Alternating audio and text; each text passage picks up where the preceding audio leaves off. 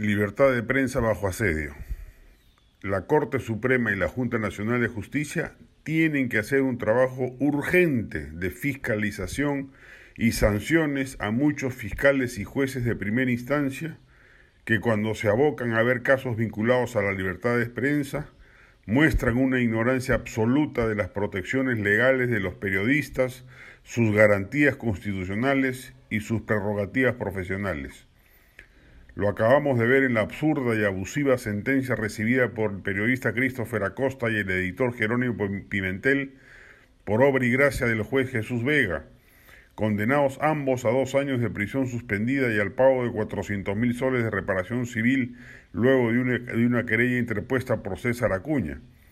Ha bastado escuchar los argumentos del juez para darse cuenta de que no entiende absolutamente un ápice, o lo entiende muy bien y es motivado por otros afanes, de los márgenes jurídicos que garantizan el ejercicio periodístico.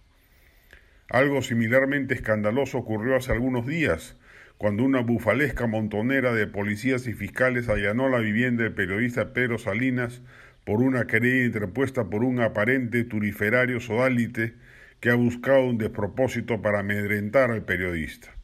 En este caso, el solícito fiscal contra la libertad de prensa se llama Reinaldo Avia. He tenido a lo largo de mi carrera periodística casi una veintena de querellas, todas perdidas en primera instancia y luego ganadas en instancias superiores, salvo una que se halla en revisión en estos momentos en la Comisión Interamericana de Derechos Humanos, dada su grosera improbidad.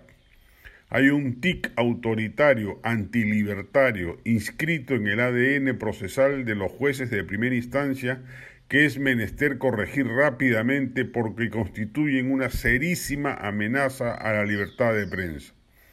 En el Perú ya no es el poder gubernativo, como suele suceder, el que amedrenta a la prensa. Son también poderes fácticos los que aprovechando su enorme influencia y poder atarantan o seducen a magistrados para que fallen venalmente como en los casos mencionados. Se espera que en segunda instancia estos groseros dislates contra la libertad de prensa sean corregidos y la sociedad peruana no vea coartada una de las mayores libertades que una democracia debe exhibir. No es un fallo, no son uno o dos periodistas los afectados, es la democracia en sus fundamentos la que ha sido magullada estas horas.